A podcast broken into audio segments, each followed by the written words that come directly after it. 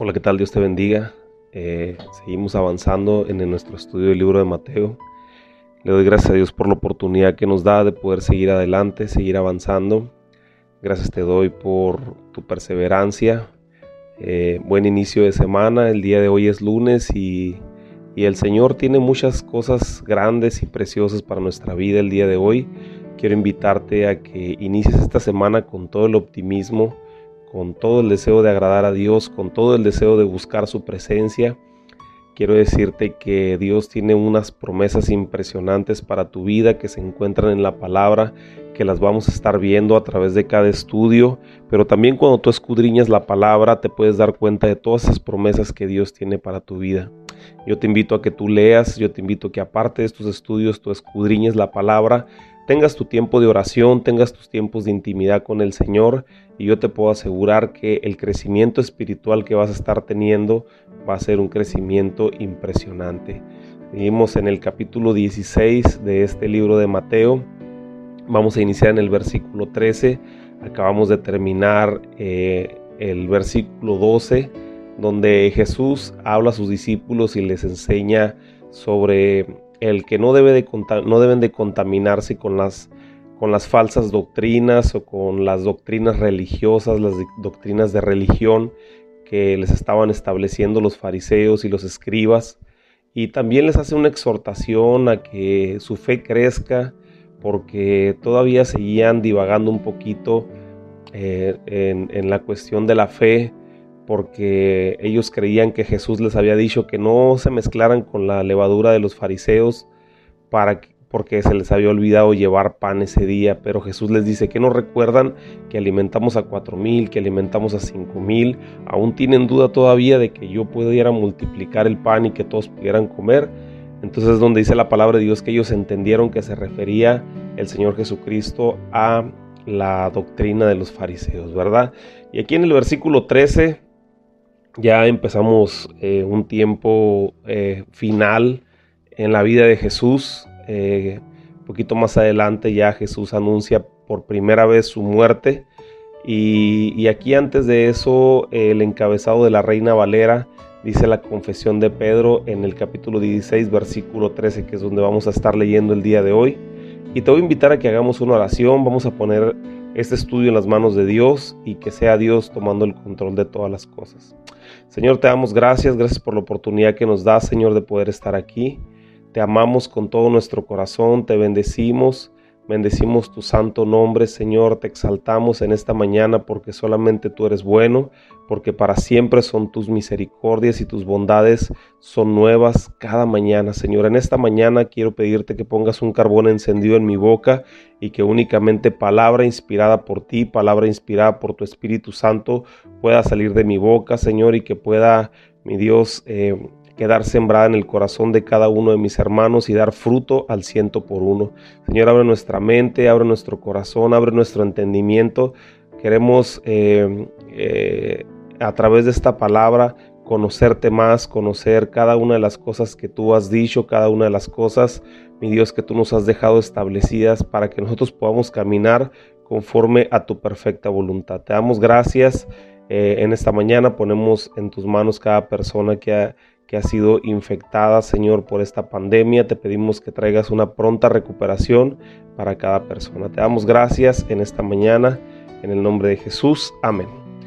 Muy bien, versículo 13 dice, viniendo Jesús a la región de Cesarea de Filipo, preguntó a sus discípulos diciendo, ¿quién dice los hombres que es el Hijo del Hombre? Ellos dijeron, unos Juan el Bautista otros Elías y otros Jeremías o alguno de los profetas. Y él les dijo, ¿y vosotros quién decís que soy yo? Respondió Simón Pedro y dijo, Tú eres el Cristo, el Hijo del Dios viviente. Entonces le respondió Jesús, Bienaventurado eres Simón, hijo de Jonás, porque no te lo reveló carne ni sangre, sino mi Padre que está en los cielos. Y yo también te digo que tú eres Pedro, y sobre esta roca edificaré mi iglesia y las puertas del Hades no prevalecerán contra ella. Y a ti te daré las llaves del reino de los cielos, y todo lo que atares en la tierra será atado en el cielo, y todo lo que desatares eh, en la tierra será desatado en el cielo.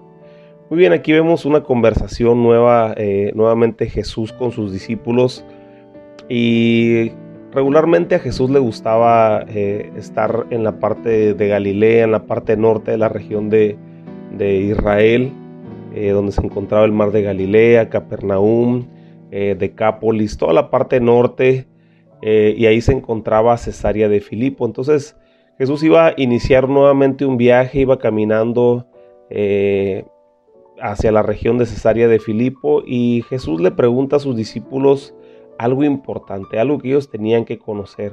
Y aquí vemos dos cosas importantes que Jesús necesitaba que le quedara claro a, sus discípulos. ¿Quién era Él y qué es lo que Jesús iba a hacer? ¿Verdad? Aquí le pregunta en el versículo 13 le dice, ¿quién dicen los hombres que es el Hijo del Hombre? O sea, refiriéndose a él, él le pregunta a sus discípulos, ¿quién dice la gente que soy yo?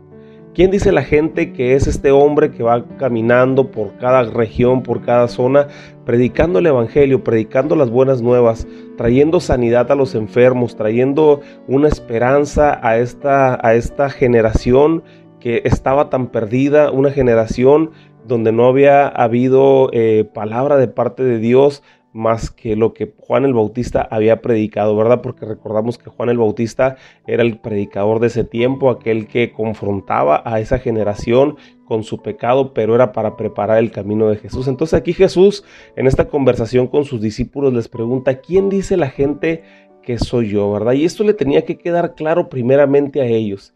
Aquí dice que ellos dijeron unos que Juan el Bautista, ¿verdad? Recordamos que para este tiempo Juan el Bautista ya había sido sacrificado por Herodes, ¿verdad? Que lo había pedido su mujer y, su, y la hija de su mujer, habían pedido su cabeza y ya había sido sacrificado. Entonces en aquel tiempo Herodes, eh, el rey, el rey de los judíos que había sido establecido en la zona del rey de, la zona judía, ¿verdad? Recordando que, que Herodes estaba bajo el mando de los romanos porque Roma tenía todo el, todo el poder en ese tiempo del Medio Oriente.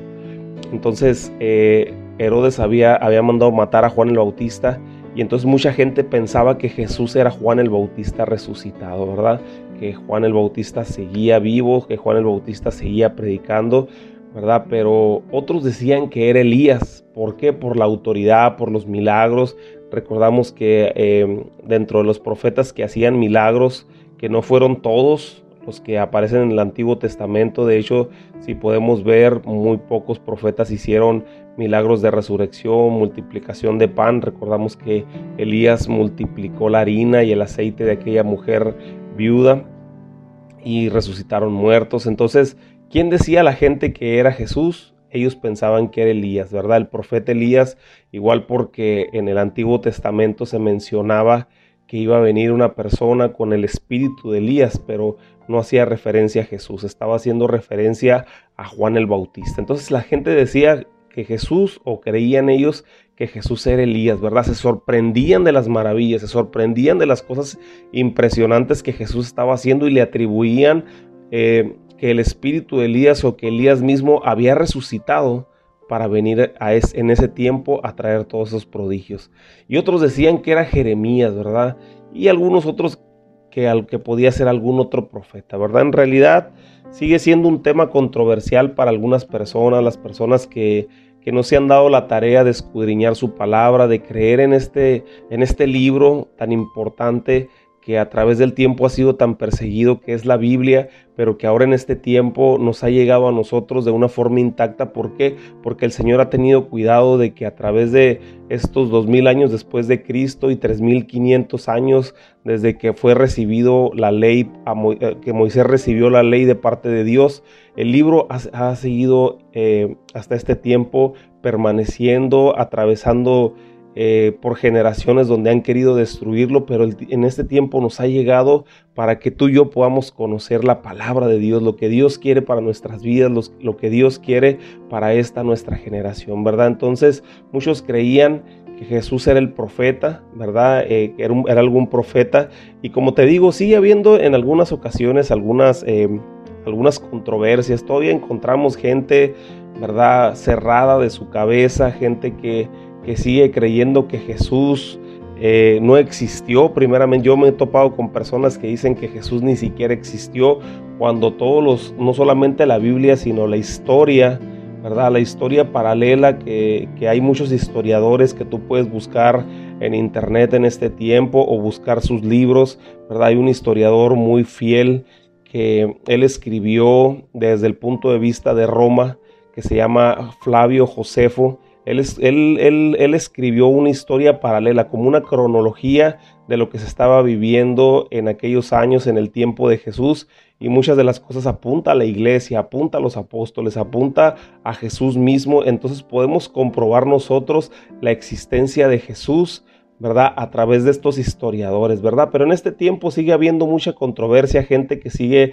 diciendo que Jesús no existió o siguen creyendo que Jesús no es el Mesías. Todavía se crean doctrinas, se crean enseñanzas. Últimamente ha habido eh, enseñanzas judaizantes donde, donde, eh, donde eliminan la deidad de Jesús, donde ellos dicen que Jesús no es Dios mismo, pero nosotros vemos en Juan capítulo 1 eh, en, el capítulo 1, donde Juan mismo, el discípulo amado que estuvo con Jesús, él representa a Jesús como ese rey de reyes y como ese señor de señores. El libro de Mateo nos enseña a Jesús como ese Mesías que había de venir, ¿verdad? Pero Juan lo, representa como ese rey de reyes y ese señor de señores, eh, demostrando el eh, demostrando que Jesucristo es Dios mismo hecho carne, ¿verdad? Dice la palabra de Dios en Juan en el capítulo 1, dice que en el principio era el verbo y el verbo era con Dios y el verbo era Dios, ¿verdad? Y el verbo se hizo carne y caminó con nosotros. ¿verdad? Ellos hablan, eh, mucha gente de los que estaban tratando de decir que Jesús no es Dios mismo, dicen que esta, este verbo, cuando se, porque verbo es palabra, cuando se habla de eso se refiere a la ley, ¿verdad? A la ley de Moisés. Pero en ninguna manera eso es cierto, ¿verdad? Porque nosotros sabemos que Jesucristo es la palabra de Dios, es la palabra de Dios hecho carne. ¿verdad? Jesucristo vino a encarnarse en forma de hombre. Dice la palabra de Dios en el libro de Hebreos que no tenemos un sumo sacerdote que no pueda compadecerse de nuestras necesidades, sino uno que padeció lo mismo que tú y yo padecemos, pero sin pecar. ¿Verdad?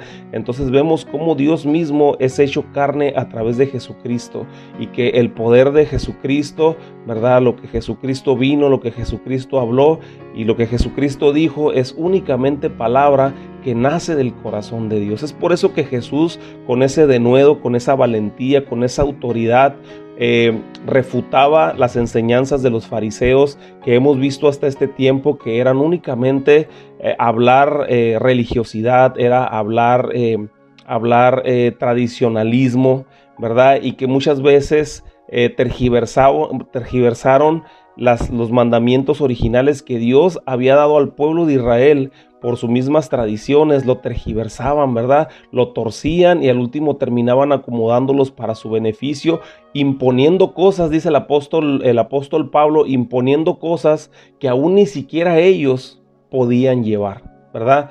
Dice, dice el apóstol Pablo que la ley, ¿verdad? Era un conjunto de cosas que al último eh, eh, eran muchas, muchas reglas que, ellos ni sus padres habían podido cumplir, lo único que los hacía era más pecadores, ¿verdad? ¿Por qué? Porque era todo el tradicionalismo. Y entonces Jesucristo vino a hablar de parte de Dios, a enseñarnos que no se trata de religión, que no se trata de tradicionalismo, ¿verdad? Se trata de las intenciones del corazón, ¿verdad? Que las intenciones de nuestro corazón sean correctas. Entonces sigue habiendo todavía mucha controversia. Aquí Jesús les pregunta acertadamente, ¿y quién dice la gente que soy yo? ¿Verdad? Y entonces Pedro en el versículo 16 dice, respondiendo Simón Pedro le dijo, tú eres el Cristo, el Hijo del Dios viviente, ¿verdad? Una revelación impresionante que, no viene de Pedro, sino viene de parte de Dios a través del Espíritu Santo, viene y, le pone estas palabras en el corazón de, Dios, de, Pedro para que, para que, eh, para que él confesara, confesara el poder de Jesucristo aquí en la tierra. Entonces le respondió en el versículo 17, entonces le respondió Jesús, bienaventurado eres, Simón, hijo de Jonás, porque no te lo reveló ni carne ni sangre, sino mi Padre que está en los cielos. ¿Verdad? Esta palabra que, el, que Pedro estaba diciendo, Jesús, tú eres el Cristo, tú eres el Mesías, tú eres el Salvador, viene únicamente a través de, que el Espíritu Santo te lo indique. Es por eso que nosotros también cuando confesamos a Jesús en nuestro corazón, cuando nosotros confesamos que Jesús es el Señor, es porque el Espíritu Santo nos enseña y nos, y nos, nos convence de que Jesucristo es el Señor. En el libro de Juan, capítulo 14 y 15 y 16, eh, eh, dice la palabra de Dios que el Espíritu Santo dice, es necesario que yo me vaya, pero les enviaré el consolador, dijo Jesucristo, el Espíritu Santo, ¿verdad? Que Él nos va a convencer de toda justicia y todo, de todo juicio, ¿verdad? De pecado, de justicia y de juicio. Y también dice, dice también en Juan que el Espíritu Santo nos va a enseñar todas las cosas y nos va a recordar todas las cosas que Jesucristo habló y que nosotros podemos ver en su palabra. Entonces, ¿cómo viene la revelación y el entendimiento? ¿Cómo vino la revelación a tu vida de que Jesucristo es el Señor y lo pudiste recibir en tu corazón a través del Espíritu Santo? Porque Dios te lo reveló a través de su Espíritu. Entonces, ¿cómo, ¿cómo, Pedro, él reconoció que Jesucristo era el Rey de Reyes y el Señor de Señores, el Hijo del Dios viviente? Porque aquí le dice, tú eres el Cristo, el Salvador, el Hijo del Dios viviente. ¿Cómo lo reconoció Pedro? A través de una revelación del Espíritu Santo, a través de que el Espíritu Santo se lo dijo en su corazón y él lo sacó, ¿verdad? Vemos a Pedro siempre siendo punta de lanza en comentarios, en decisiones. Ya mirábamos cómo Pedro caminó sobre la barca y entonces esto le, da un, le, dio una posición privilegiada a Pedro, ¿verdad? Cuando él confesó estas cosas. Dice el versículo 18, y yo también, Jesús le dijo, y yo también te digo que tú eres Pedro. Recordemos que la palabra Pedro significa piedra, una pequeña piedra, ¿verdad? En la cual se estaba convirtiendo eh, eh, eh, el apóstol Pedro o, Cefas, ¿verdad? Que era otra traducción, ¿verdad? Para el nombre que le había cambiado Jesús. Recordamos que antes se llamaba Simón. Antes, antes Pedro se llamaba Simón, pero ahora el Señor le había, le había cambiado el nombre a Pedro. ¿Por qué? Porque el Señor dice, y sobre esta roca edificaré mi iglesia y las puertas del Hades no prevalecerán en contra de ella, ¿verdad? ¿Qué es lo que estamos hablando en este, en esta, en este pasaje, en esta escritura? ¿Verdad? Verdaderamente sabemos nosotros que Pedro no es el fundamento, ¿verdad? Recordamos que, que, el mismo apóstol Pedro en su carta dijo que Jesucristo era esa piedra viva, pero que nosotros también somos parte de esas piedras que forman eh, eh, la parte de la iglesia, pero el fundamento es Cristo. Cristo es la piedra angular, Cristo es la roca principal sobre la cual se iba a levantar esa iglesia, ¿verdad? Entonces, Aquí cuando, cuando el Señor Jesucristo dice, sobre esta roca edificaré mi iglesia, ¿verdad? Obviamente Jesucristo es la roca, la roca fundamental sobre la cual iba a crecer la iglesia. Una iglesia, una iglesia tan poderosa, una iglesia tan impresionante, una iglesia tan fuerte que dice la palabra aquí que las puertas del Hades, o sea, las puertas del infierno, no van a poder prevalecer en contra de ellas. Y la primera, y la primera señal, la primera señal que nosotros podemos ver que el, que el, que Hades, ¿verdad? Que el Seol o que el infierno no, no pudo prevalecer es cuando Jesucristo murió, ¿verdad? El apóstol Pablo dice y declara, ¿dónde está, oh muerte, tu aguijón? ¿Dónde, ¿Dónde está sepulcro tu victoria, verdad? Cuando el Señor Jesucristo muere en la cruz del Calvario, y, él dice que es que, que, estuvo en el corazón de la tierra durante tres días, pero él resucitó, ¿verdad? Él resucitó, ¿por qué? Porque la muerte, el pecado, el pecado o la consecuencia del pecado es la muerte. ¿Verdad? Pero Cristo no tenía pecado, así es que Cristo surgió de entre, de entre, de entre la muerte, de entre, el, de entre el, el Seol, ¿verdad? ¿Por qué? Porque Jesucristo no podía estar en ese lugar, porque Jesucristo es vida.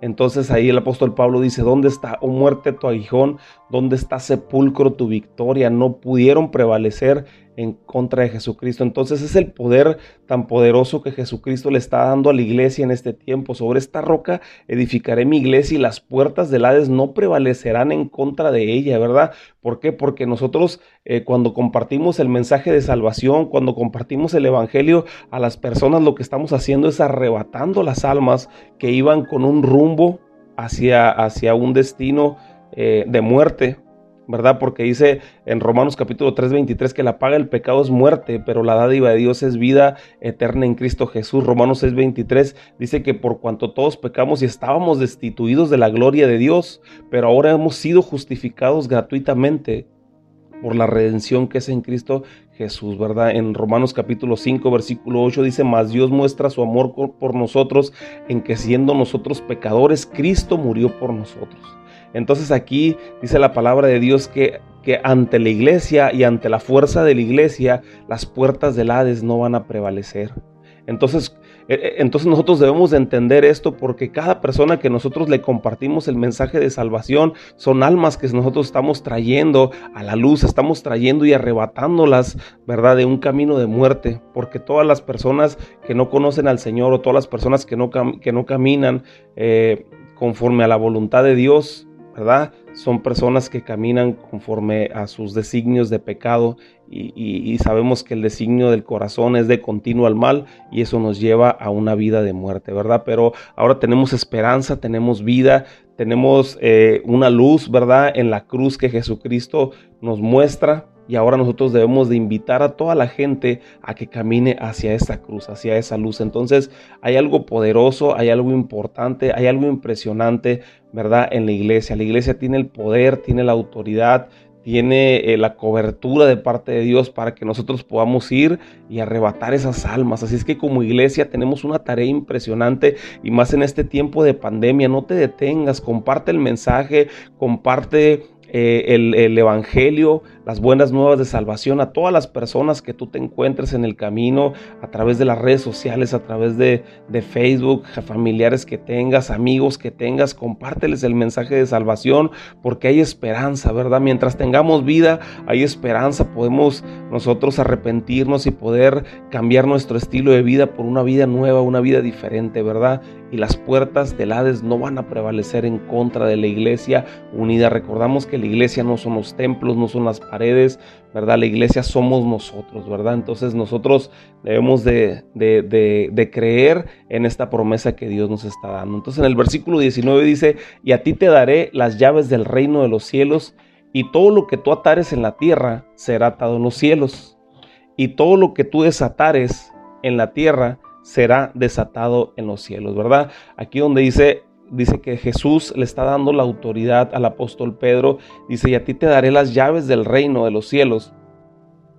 Podemos ver nosotros eh, muchas veces que hay una controversia y nos imaginamos a un Pedro eh, eh, con un montón de llaves en sus manos para abrir las, las, rejas y que las personas estén entrando al cielo, pero el Señor Jesucristo no se refería a esto, ¿verdad? El, el apóstol Pedro iba a tener una tarea específica, ¿verdad? Una tarea específica que la vemos que la vemos desarrollándose en el libro de los Hechos, lo vamos a ver cuando, cuando llevemos el estudio de los Hechos, terminando el libro de Mateo, iniciamos con el libro de los Hechos para que estés listo, ¿verdad? Pero vemos la, trayectoria del apóstol Pedro y cómo el apóstol Pedro verdaderamente fue el que con esas llaves que el Señor Jesucristo le, había dado, ¿verdad? Abrió el reino para las tres diferentes culturas que vivían en ese tiempo, ¿verdad? En ese tiempo de cuando estaba Jesús había tres culturas importantes, ¿verdad? Unas eran los judíos, que eran judíos pura sangre, judíos que no se habían mezclado con ninguna raza, con ningún con ninguna otra nación, y estaban los samaritanos, que eran judíos que, habían sido eh, mezclados con algunas otras naciones, ¿verdad? Esos eran los samaritanos, mitad judío y mitad gentil, Y vemos una tercera, a, a un tercer grupo de personas que son los gentiles. Los gentiles son todas aquellas personas que no pertenecen al pueblo de Israel. Tú y yo somos gentiles, ¿verdad? Tú y yo somos considerados, cuando tú escuches en la palabra de Dios, el nombre gentil se refiere a ti, se refiere a mí, porque nosotros no somos samaritanos, que no somos, no tenemos nada judío, ¿verdad? Y somos exactamente, eh, no somos ni siquiera judíos. Entonces, ahora somos, somos nosotros judíos, pero somos por injerto, ¿no? Por, por ahora en Jesús nosotros podemos considerarnos judíos, ¿no?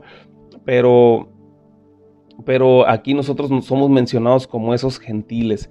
Entonces aquí vemos cómo el apóstol Pedro recibe una, una, instrucción que se cumple la primera parte en Hechos capítulo 2. Dice la palabra de Dios que el apóstol Pedro después del derramamiento del Espíritu Santo, en el mismo capítulo 2, dice, que, dice, dice la palabra de Dios que estaban 120 que estuvieron con Jesús, 120 seguidores, estaban en el aposento alto y dice que estaban orando y estaban este, con todas las cosas en, común dice que de repente vino y hubo un derramamiento del Espíritu Santo sobre ellos. Dice que un viento fuerte, un estruendo y dice que todos empezaron a hablar lenguas ¿verdad? Y, todos empezaron a, actuar como si estuvieran borrachos, porque la gente decía que los miraba, parecían que estuvieran borrachos, ¿verdad?